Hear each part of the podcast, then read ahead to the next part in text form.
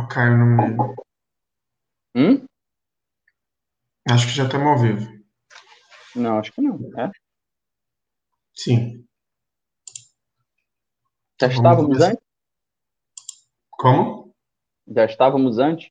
Não, não. Estamos agora. Já estamos ao vivo. O Caio não me passou a vinheta. Mas vamos começar, então. Gente, muito, muito bom dia a todas as pessoas aí que nos acompanham pelo Twitter, pelo Facebook, pelo YouTube. E também para quem vai estar ouvindo essa transmissão depois pelo Spotify. Aqui quem fala é o Leonel Camazão, estou falando aqui de Florianópolis. Esse é mais um 30 Minutos de Resistência. Aqui comigo hoje, falando do Rio de Janeiro, nosso querido Gustavo Miranda. Bom dia, Gustavo. Bom dia, Leonel. Bom dia a todo mundo que ouve aí o 30 Minutos da Resistência toda manhã. Muito bem. Também estamos aguardando aí entrar a Juliana Drummond. Logo deve estar com a gente acompanhando. Hoje o Caio não pôde participar, está com um problema, enfim, técnico. E então a gente vai começar hoje. É, Vamos começar falando de notícia boa, né? No próximo dia 18, daqui uma semaninha, o nosso novo portal do Voz da Resistência vai entrar no ar, trazendo informação diária para todo mundo que acompanha a gente por aqui.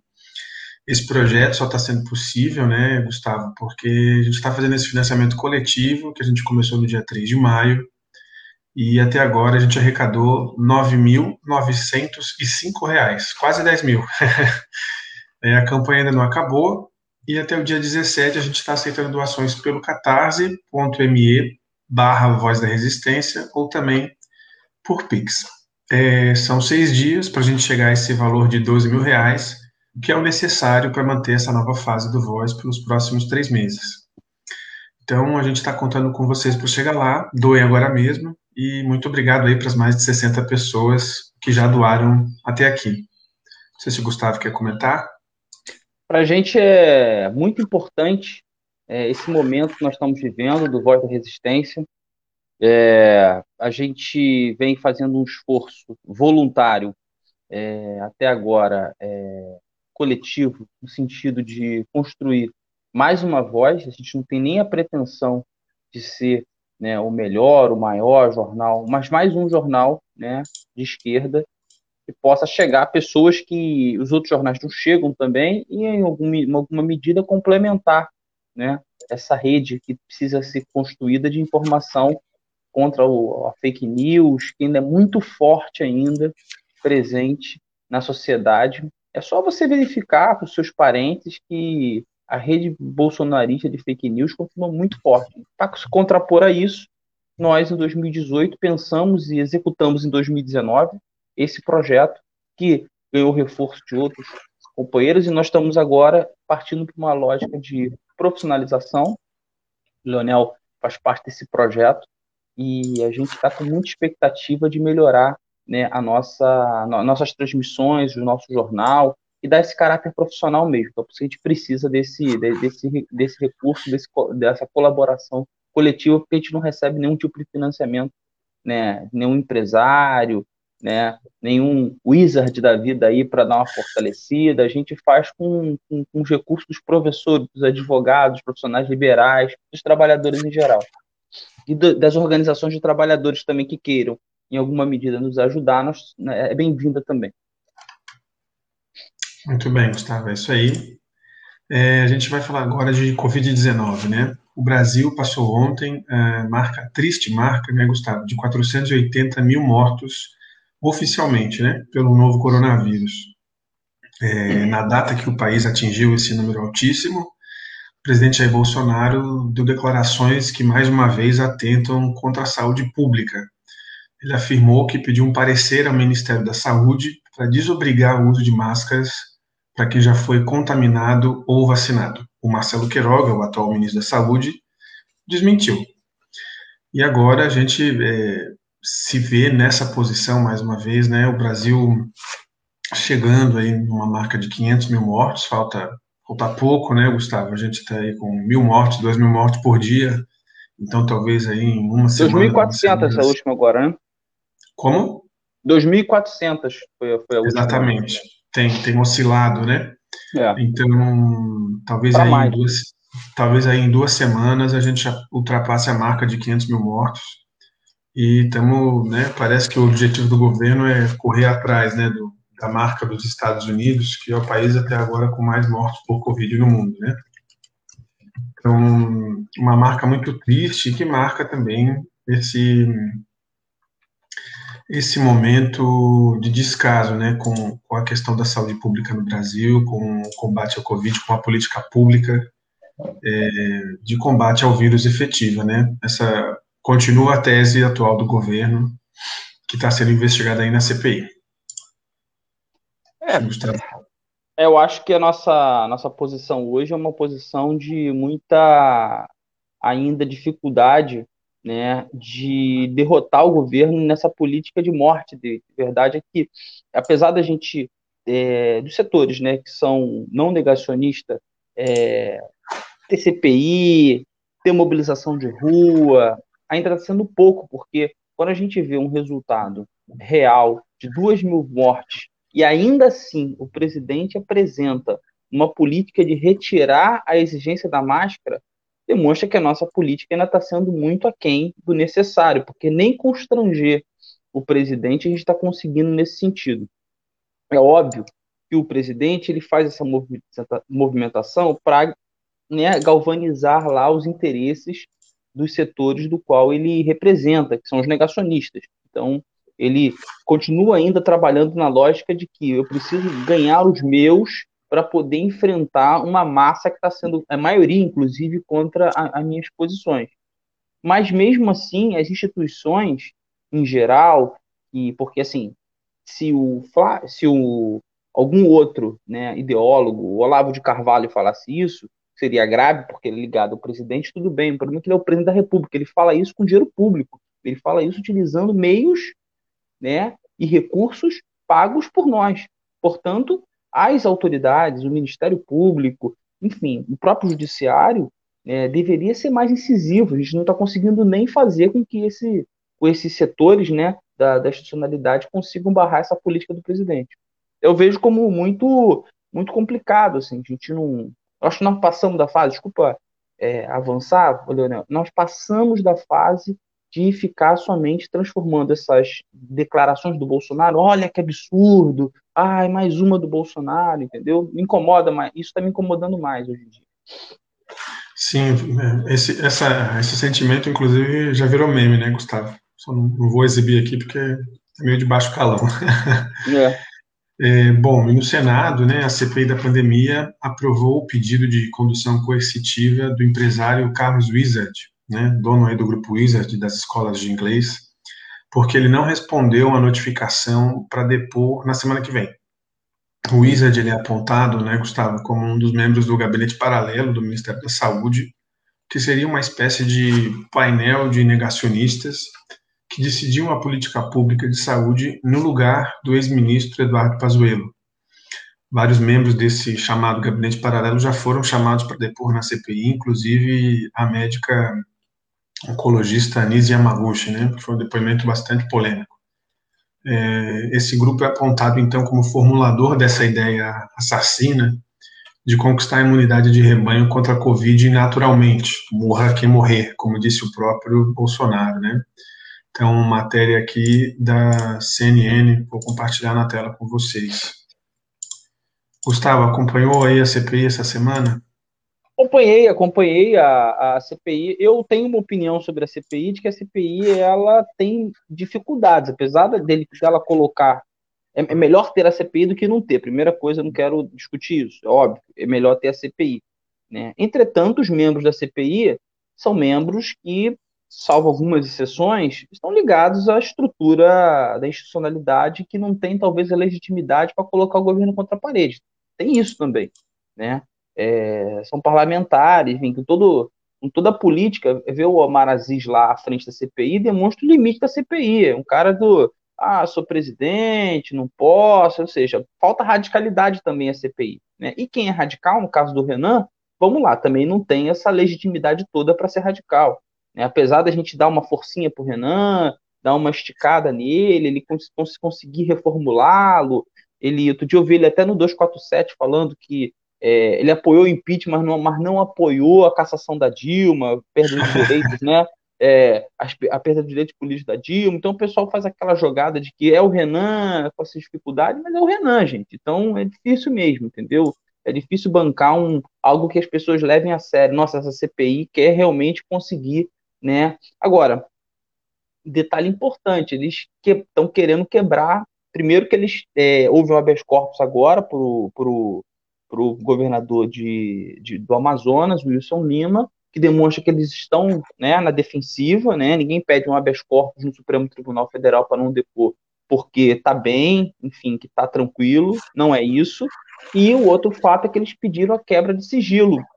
E aí a coisa começa a ficar complicada, porque quebra de sigilo é algo que, em geral, você descobre mais coisas do que o objeto. Em geral, a quebra de sigilo ela serve para constranger, né? Claro, ela tem o objetivo de, investiga de investigação, mas os efeitos da quebra de sigilo são maiores do que o da investigação, porque você tem acesso a tudo o que essas pessoas que foram quebrado o sigilo fizeram, basicamente. Quebra de sigilo telefônico, bancário, isso é complicado. Então, esse é o grande fato, né? É o famoso, a gente mira numa coisa e acerta na outra, né? Quando exatamente, quebra o sigilo, exatamente. você acha tudo. exatamente. Exatamente. É, e a CPI também ouviu o ministro Queiroga essa semana, né, um depoimento que foi bastante escorregadio, né, o ministro evitou se posicionar sobre o governo, sobre ações do próprio presidente, é, mas eu tenho uma impressão também, Gustavo, já falei isso em outra semana aqui, por mais que o Renan esteja nessa ponta de lança, vamos dizer assim, eu tenho a impressão de que ele conduz as coisas de uma forma muito impaciente, ele não, ele não consegue desenvolver. Né? Enquanto inquisidor, vamos dizer assim, a falta de uma palavra melhor, ele, principalmente no depoimento com, com a Anise, assim, ele, a coisa não fluía, ela estava se saindo bem pela falta de capacidade do Renan de, de questioná-la de uma forma funcional, né? Então ficava assim como se ele apenas estivesse tentando constrangê-la e, e não, não, se chegava a lugar nenhum. Depois, à tarde, é, o outro senador que questionou a Nise Yamaguchi conseguiu fazer muito bem, que foi o Otto Alencar, né? Então, também tem essa característica do Renan que eu tenho me chamado a atenção.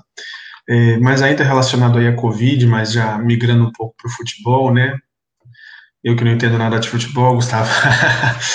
mas o STF decidiu aí, depois de muita polêmica, liberar a Copa América aqui no país, né? E na ausência de patrocinadores de peso, né, como a Mastercard, que estava previsto para patrocinar esse evento, a Avan do Luciano Hang está aí, é, vai transmitir a Copa América, vai patrocinar, melhor dizendo, a Copa América pelo SBT, né? Lembrando que esse é o primeiro ano que o SBT vai transmitir esse campeonato.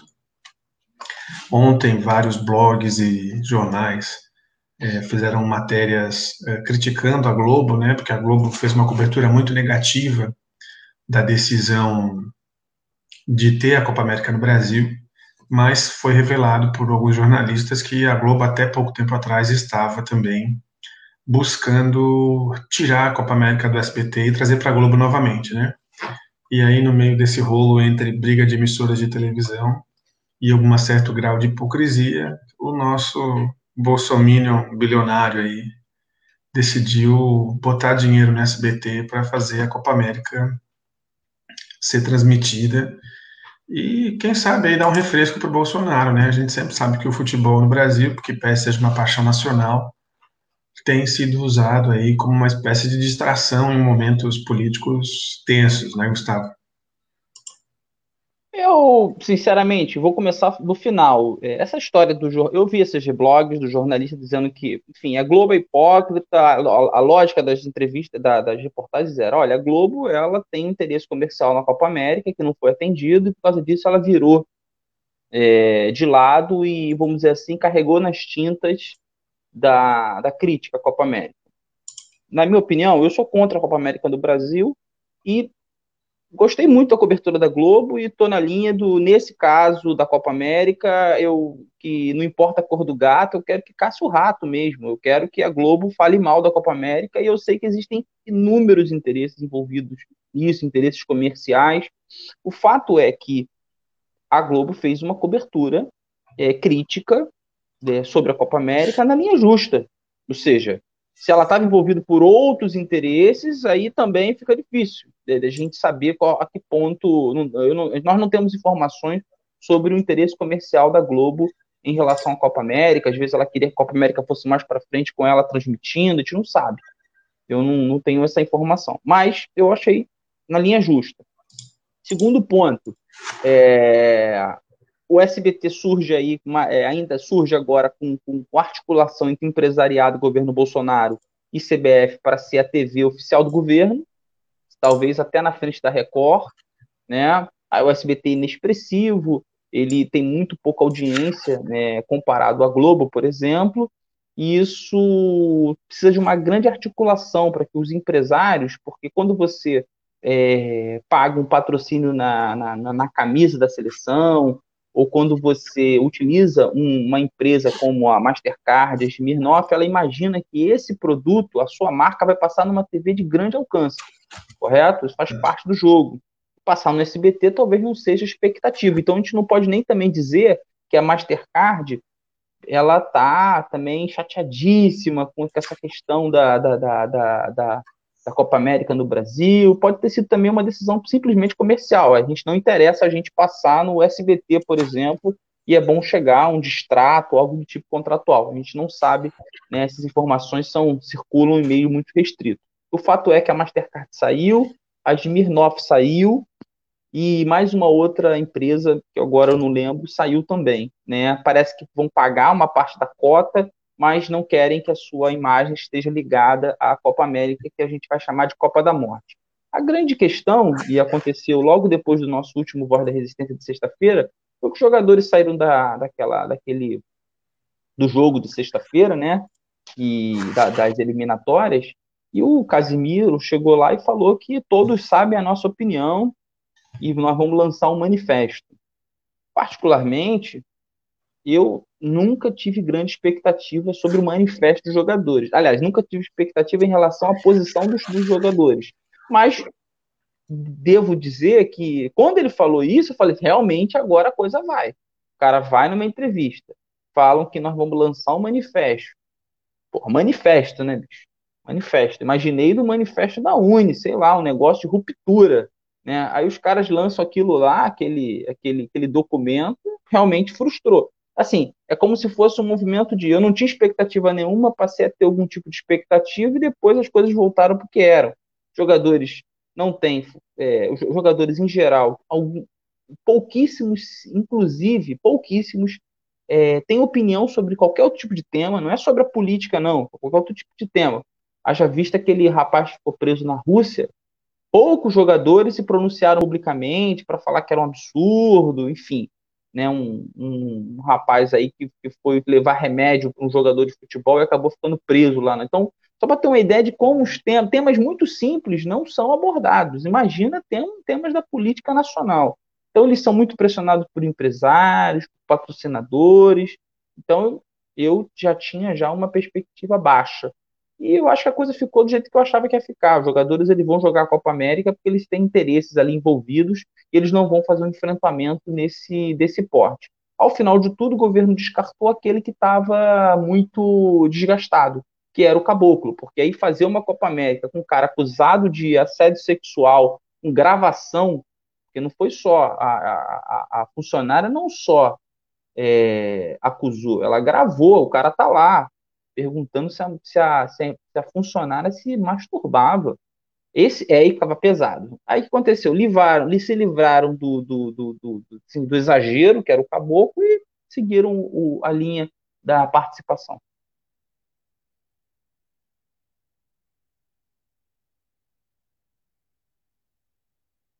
Ah, teu som está mutado. Opa, obrigado, Gustavo, perdão.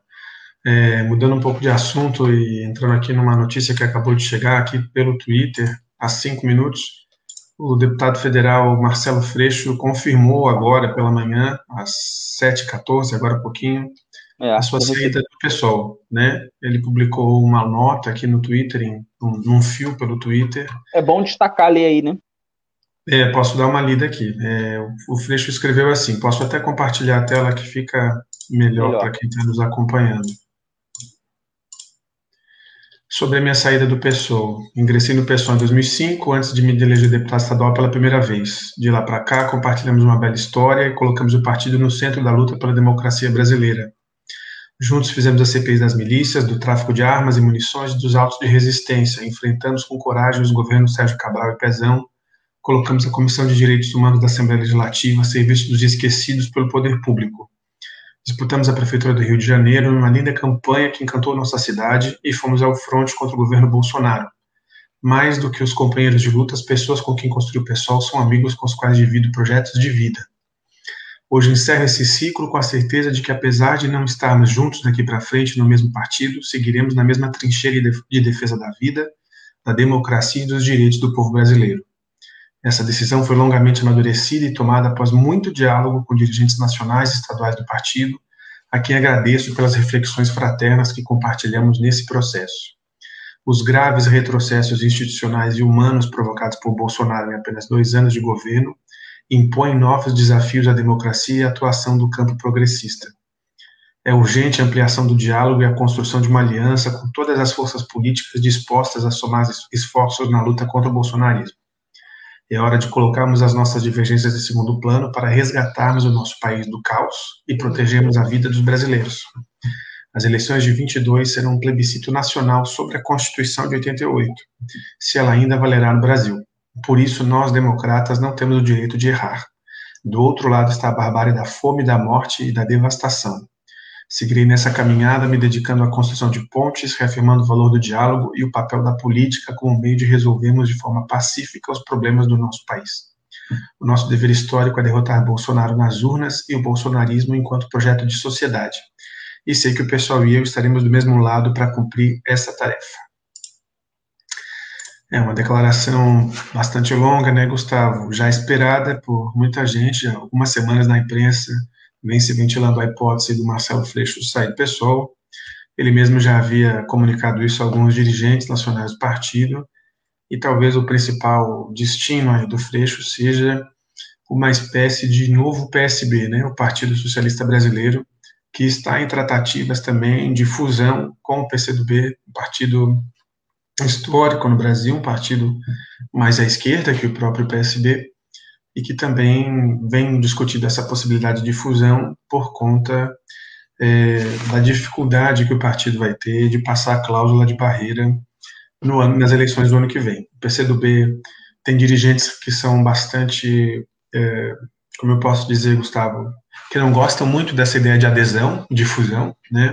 Tanto é que o PCdoB solicitou ao presidente da Câmara, Arthur Lira, é, agilidade na aprovação de um projeto que cria as federações partidárias, que seria uma forma de você unir os partidos sem dissolvê-los, ou seja, o PCdoB manteria uma estrutura, o PSB manteria outra estrutura, é, mas é, como esse projeto não tem muita perspectiva de ser aprovado, o próprio PSB tem, é, vamos dizer assim, assediado lideranças importantes do PCdoB também, como a Manuela Dávila, Flávio Dino, Jandira Fegali no Rio, uma migração de imediato ao PSB que colocaria o PSB no lugar mais à esquerda do que ele é hoje, né? O PSB, talvez dos partidos de centro-esquerda, seja o que esteja mais ao centro, né? Dentro de mais ao centro que o PDT, que o, que o próprio PT, enfim. Está sendo generoso com o PSB. Oi?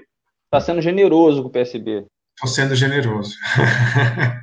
Mas é uma movimentação aí que, com certeza, depois também da saída do Jean Willis no Rio de Janeiro, do PSOL, acho que é um talvez uma saída aí que, que tenha impacto considerável é, na própria construção do pessoal no Rio de Janeiro, né, Gustavo?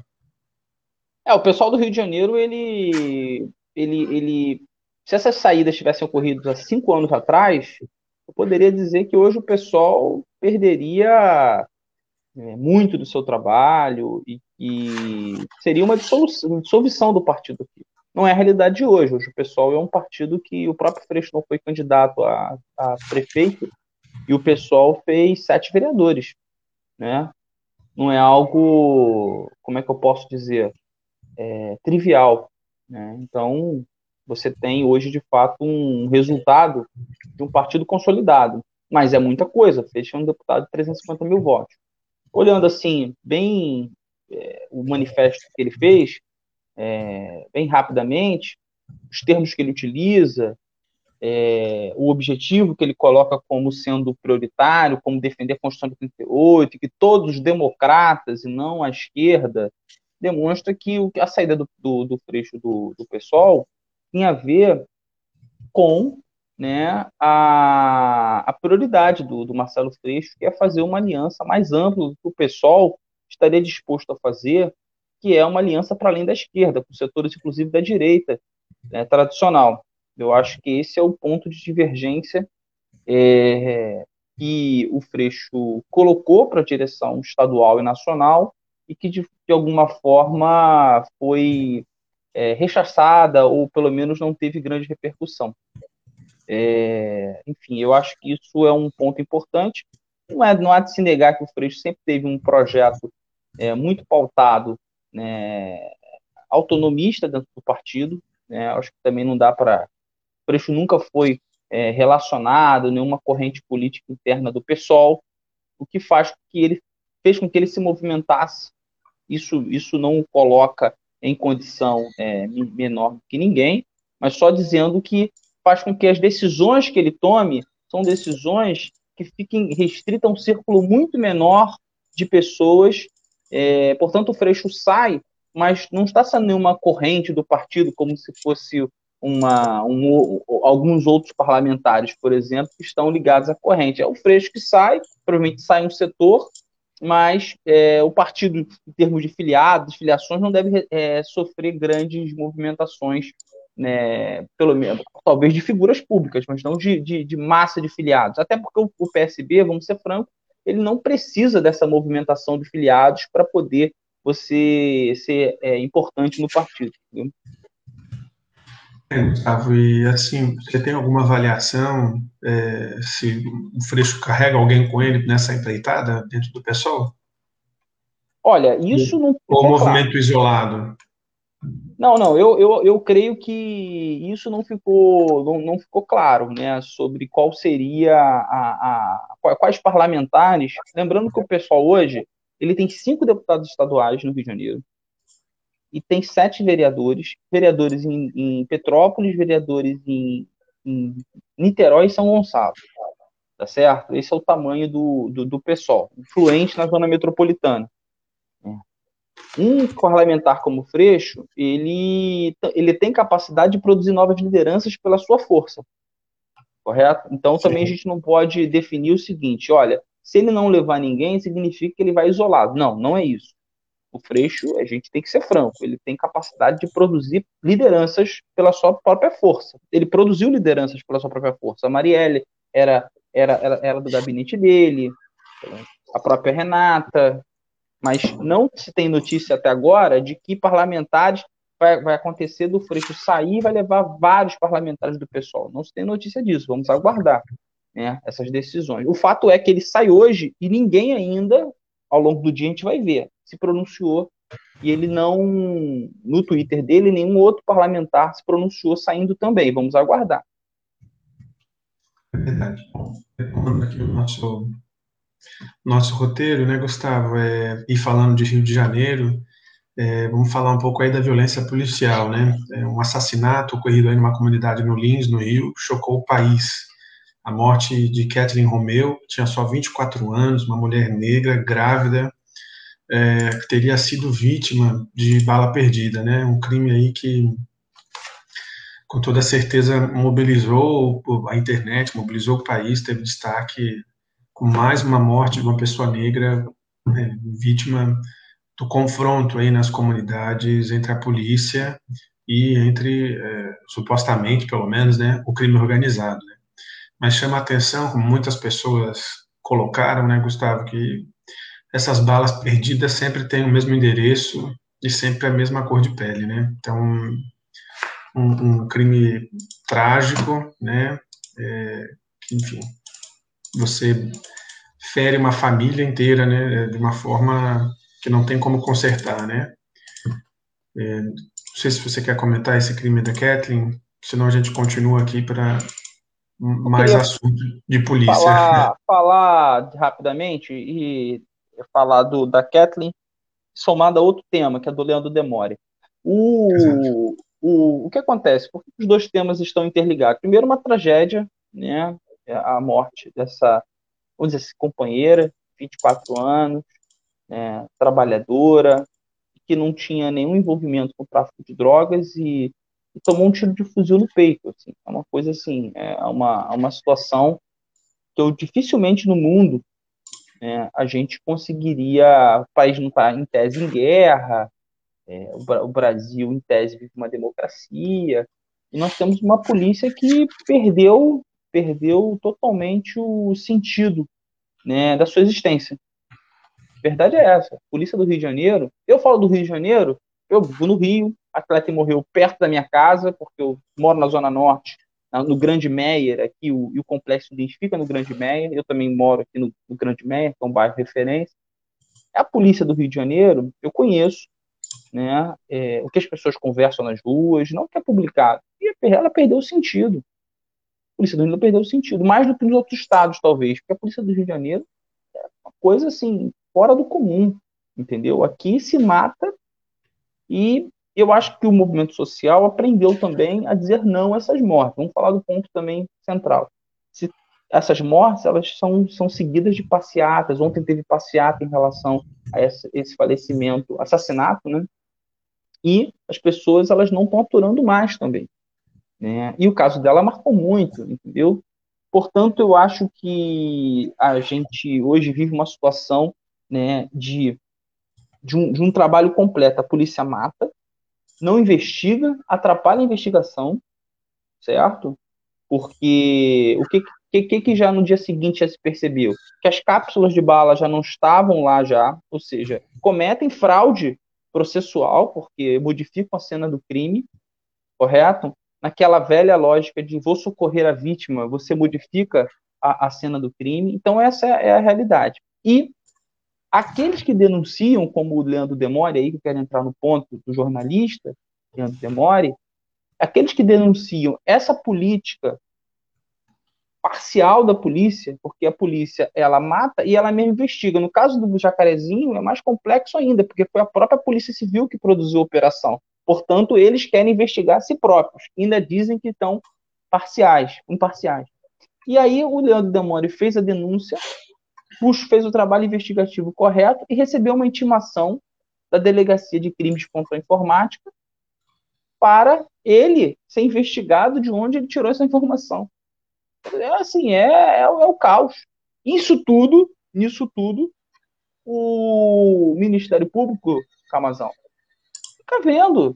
Ou seja, o Ministério Público tem uma decisão do Supremo Tribunal Federal que não permite operação ou permite operação a partir de diversos critérios, e o Ministério Público, que deveria cuidar basicamente do cumprimento legal, não faz nada também, que faz parte de toda essa engrenagem. Então não é uma engrenagem que também envolve também a polícia é a Polícia Militar e a Polícia Civil, sob o comando do governador Cláudio Castro, que é responsável pela morte da Kathleen, é o Ministério Público, sim, e a Justiça do Rio de Janeiro, que não acata os pedidos da Defensoria Pública para encerrar também essas ações. Então é um, é um, é um é complexo né, de, de ataque aos direitos que está gerando morte das pessoas. É, com certeza. É, esse caso do Demory também, né, Gustavo, ele fez uma denúncia, né, sobre a questão da chacina do Jacarezinho e a polícia, ao invés de investigar a denúncia de, desse esquadrão de assassinos dentro de uma unidade especial, está investigando o jornalista, né? Então, o Demore, inclusive, tomou uma, uma atitude corajosa, né? Ele não vai, ele não vai depor. Ele se reuniu com a equipe do Intercept e decidiu que não vai comparecer e vamos ver o que vai acontecer, né? Muito bem, vamos agora falar de alguns temas internacionais, né? Nós aqui no Voz da Resistência conseguimos fazer uma cobertura muito interessante das eleições peruanas, trazendo algumas informações que não circularam em outros veículos. O Pedro Castilho venceu as eleições, de acordo com os dados divulgados ontem pela Justiça Eleitoral do país, e foram cerca de 70 mil votos de diferença dele em relação ao candidato direitista Keiko Fujimori, né, Gustavo? ela está contestando o resultado na justiça, pediu impugnação de 802 atas, né, 200, 802 locais de votação, e o Gustavo também acompanhou bastante esse processo, né, é, aí em Peru. Queria que você comentasse um pouco, depois eu quero falar da cobertura da imprensa peruana sobre o caso. bem rápido. Eu acho que o, a eleição peruana ela foi uma surpresa desde o início. Eu, por exemplo, é, apostava na Verônica, né? É, que era uma candidata de esquerda, já tinha sido candidata na última eleição. Ela não chegou ao segundo turno. Chega o Pedro Castilho na frente de todo mundo com uma votação muito baixa. Ambos, o Pedro e o Castilho, quanto a Keiko Fujimori, chegam com menos de 20%. Uma eleição muito pulverizada e ele logo se lança como o primeiro, primeiro colocado. E ele teria condição de vencer a eleição com uma distância maior, mas, como tudo é difícil, né? É, e como a direita não está para perder a eleição, eles começaram a operacionalizar uma, uma, uma, espécie de doutrina de choque, vamos assim dizer, na eleição. Chegaram a produzir né, uma, uma, não sei onde é que eu vi isso, mas uma espécie de facada, uma facada, tipo a facada do Bolsonaro lá em, no Peru, acabou sendo é, 16 pessoas mortas e a acusação de que o Sendeiro Luminoso teria produzido essas mortes e que o Pedro Castilho era ligado, era, era, era agente do Sendeiro Luminoso, o Sendeiro Luminoso a, a, operava em nome do Castilho. Achei interessante que eu vi uma entrevista do Vladimir Serron, que é o presidente do Peru Livre, que é o partido do, do Pedro, dizendo assim, olha, o, Pedro, o Sendeiro Luminoso, é, é, quem, quem, é, quem, se dá melhor com a atuação do Sendeiro Luminoso? A esquerda ou a direita? Será que a esquerda precisa do Sendeiro Luminoso para ganhar as eleições? Foi a pergunta que ele fez, ou a direita que precisa do Sendeiro Luminoso? para ganhar as eleições. É óbvio né, que o Sendeiro Luminoso não tem potencial eleitoral nenhum, isso só interessa à direita, o que demonstra que isso foi um grande factoide que teve efeito nas eleições, porque a distância diminuiu de 5, 6, 7% para 70 mil em uma semana. 70 mil votos uma semana, que do ponto de vista percentual, meio por cento. Mas, de toda forma, ele venceu as eleições, e para resumir, ele venceu as eleições. O que está faltando de voto para coletar são votos de Ayacucho e Cusco, cidades, é, regiões em que o Pedro Castilho vence por 80 a 20, ou seja, a tendência, inclusive, é a distância aumentar, porque os votos do estrangeiro foram todos computados já, portanto, pode aumentar de 70 mil, mas também não vai aumentar muito. Vai 80 a 90 mil no máximo. E ela está contestando justamente a conta e as zonas eleitorais que o Pedro Castilho ganhou em massa. Essas zonas aí de 80 a 20. Portanto, é, vai começar uma batalha é, que a gente indefinida, porque levou nas urnas, mas pode não levar, né, se, se nós não ficarmos atentos e ser, sermos solidários nesse processo, vamos depender muito da frágil democracia peruana para que os órgãos tenham independência e para dizer que o, ele é vencedor, ele deve tomar posse. É, Gustavo, a imprensa peruana também fez uma cobertura bastante típica, vamos dizer assim, da imprensa comercial é, desse processo, né? Quero exibir a tela aqui para vocês com algumas capas de jornal da última quinta-feira, né? Quando é, quando se chegou numericamente a um entendimento de que não era mais reversível a vitória de Pedro Castilho, né? A imprensa peruana fez capas como essa aqui, né? Batalha legal. Esse aqui é o jornal é. Correio com a Keiko Fujimori na, na capa. capa do jornal. É. Se você observar, não tem uma única menção ao fato de que o Pedro Castilho avançou, né, estava à frente dela e não era mais reversível, né? Vários jornais do país fizeram capas como essa aqui do Expresso, ó, é, fazendo acusações ao Pedro Castilho ou destacando essa iniciativa da Keiko de pedir é, de pedir é, a impugnação de 802 locais de votação, né? é um, um procedimento que vai demorar para ser apurado, né? Não sei, pelo menos mais duas semanas até todos os recursos serem julgados. É, e a imprensa tem evitado declarar a vitória do Pedro Castilho, em que pese claro. As, os órgãos oficiais já tenham atestado isso, né? Um negócio bastante complicado. É o Aécio Retorno, né? É, o Oeste, o Oeste catapultado por uma situação um pouco mais frágil, né? Porque a eleição é de papel, de, de urna de papel, entendeu? Você tem, tem um problema de guarda, guarda. Se você, se você tem um problema de releitura das atas, como é que você pode garantir que as atas não vão ser fraudadas agora, a posteriori? E, e, tem uma informação, Gustavo, que eu achei bastante interessante, lendo no Twitter do OMP, né, a Oficina Nacional de Processos Eleitorais do Peru, é, as cédulas são destruídas após a votação. O único documento que sobra é a ata. É a ata. então, até essa ideia do voto impresso como auditável, né, eles destroem as cédulas justamente para não haver alterações das urnas depois do resultado contabilizado, né? É, mas enfim, vamos continuar aqui, já estamos chegando no final, é, vamos falar um pouco de uma relação Estados Unidos e Brasil, né? Um grupo de 20 deputados é, do Partido Democrata enviou na segunda-feira, agora, uma carta ao Departamento de Justiça dos Estados Unidos pedindo que o país torne públicas todas as informações sobre os, como os órgãos de investigação estadunidenses cooperaram com a Operação Lava Jato aqui no Brasil. As informações são da BBC e a carta é assinada por algumas figuras em ascensão do Partido Democrata, como a deputada socialista Alexandria Ocasio-Cortez, que é um fenômeno eleitoral em Nova York e um fenômeno nacional. Né? Depois da eleição dela, quatro anos atrás, é, um grupo de, de mobilizadores, uma espécie de Renova BR dos Estados Unidos, é, começaram a estimular diversas candidaturas com esse perfil e elegeram vários deputados é, no Congresso americano. Esse documento foi enviado ao secretário de Justiça dos Estados Unidos, o Merrick Garland, e que assumiu a pasta agora, depois da eleição do Joe Biden, é, no final do ano passado. É, já não é de hoje, né, Gustavo, que vários advogados, juristas partidários do ex-presidente Lula apontam o envolvimento de órgãos do governo estadunidense é, no lawfare, né, nas investigações que culminaram com a prisão ilegal do Lula e, consequentemente, com a sua retirada do processo eleitoral em 2018. Uma notícia bastante importante, né, que atesta aí uma, uma conspiração internacional, né, também dentro ainda num contexto de governo Trump, para tentar abrir o caminho aí para a eleição do Bolsonaro em 2018, né? É, a Lava Jato ela começou ganhando de 3 a 0 e vai tomar um, sei lá, um 7 a 3, né? Vamos dizer que é um 7 a 1, porque ela de fato ela ela causou, né, a derrota da esquerda, a não eleição do Lula, que foi, a gente não pode dizer que isso não foi um processo vitorioso para o lado dele. Agora, o segundo tempo está acontecendo, vai ter prorrogação, é, e que esse segundo tempo aí, se essa informação acontecer, isso significa que os aliados americanos deixaram passar nos Estados Unidos a cobertura que eles teriam das ações que eles fizerem em conjunto.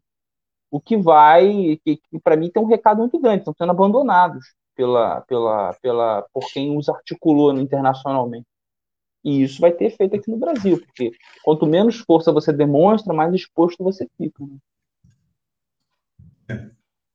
Com certeza. Bom, então, gente, era isso por hoje. Gustavo, obrigado aí também pelo papo de hoje. É, agradecer a todo mundo que acompanhou aí pelas redes sociais, continue acompanhando a gente. E daqui Eu uma queria, semana... o, o Leonel, falou, faltou um aspecto importante da que a gente comentar, que foi aquela decisão do Supremo, quando a gente falou do do rapaz que perdeu o olho na ação policial e que é, felizmente o Supremo Tribunal Federal criou uma repercussão geral para dizer que o Estado tem, isso foi uma vitória para os jornalistas, o jornalista sabe ah, a importância disso, bons verdade. argumentos, né? Bons argumentos, dizendo inclusive que o, o, a atuação desses repórteres em condição de risco não interessa somente a empresa da qual eles servem, a eles próprios, mas sim ao interesse público, porque se eles não estão lá, as informações sobre o que ocorreu no espaço não chegam ao público em geral de maneira profissional, vamos assim dizer.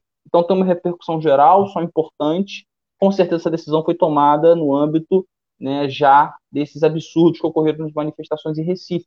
Né, o caldo cultural que envolveu essa decisão do Supremo também é, foi teve é, influência disso, mas foi uma decisão que a gente tem que comemorar é, em nome dos jornalistas que se arriscam para poder fazer esses, esses, essas coberturas. Desculpa te interromper aí no final, aí, mas eu achava que era, que era importante é a gente reforçar isso. Importante o teu registro. Também agradecer aí participação nos comentários da Janaína, do Caio, da Eulália, da Juliana. E a gente volta na semana que vem, né, Gustavo? Já com um novo Voz da Resistência no ar. Vamos mostrar para vocês aqui pelo nosso, pela nossa transmissão em primeira mão. Grande abraço, então, gente. Bom, bom dia, bom final de semana e até a Forte próxima. abraço. Até sexta que vem. Um abraço.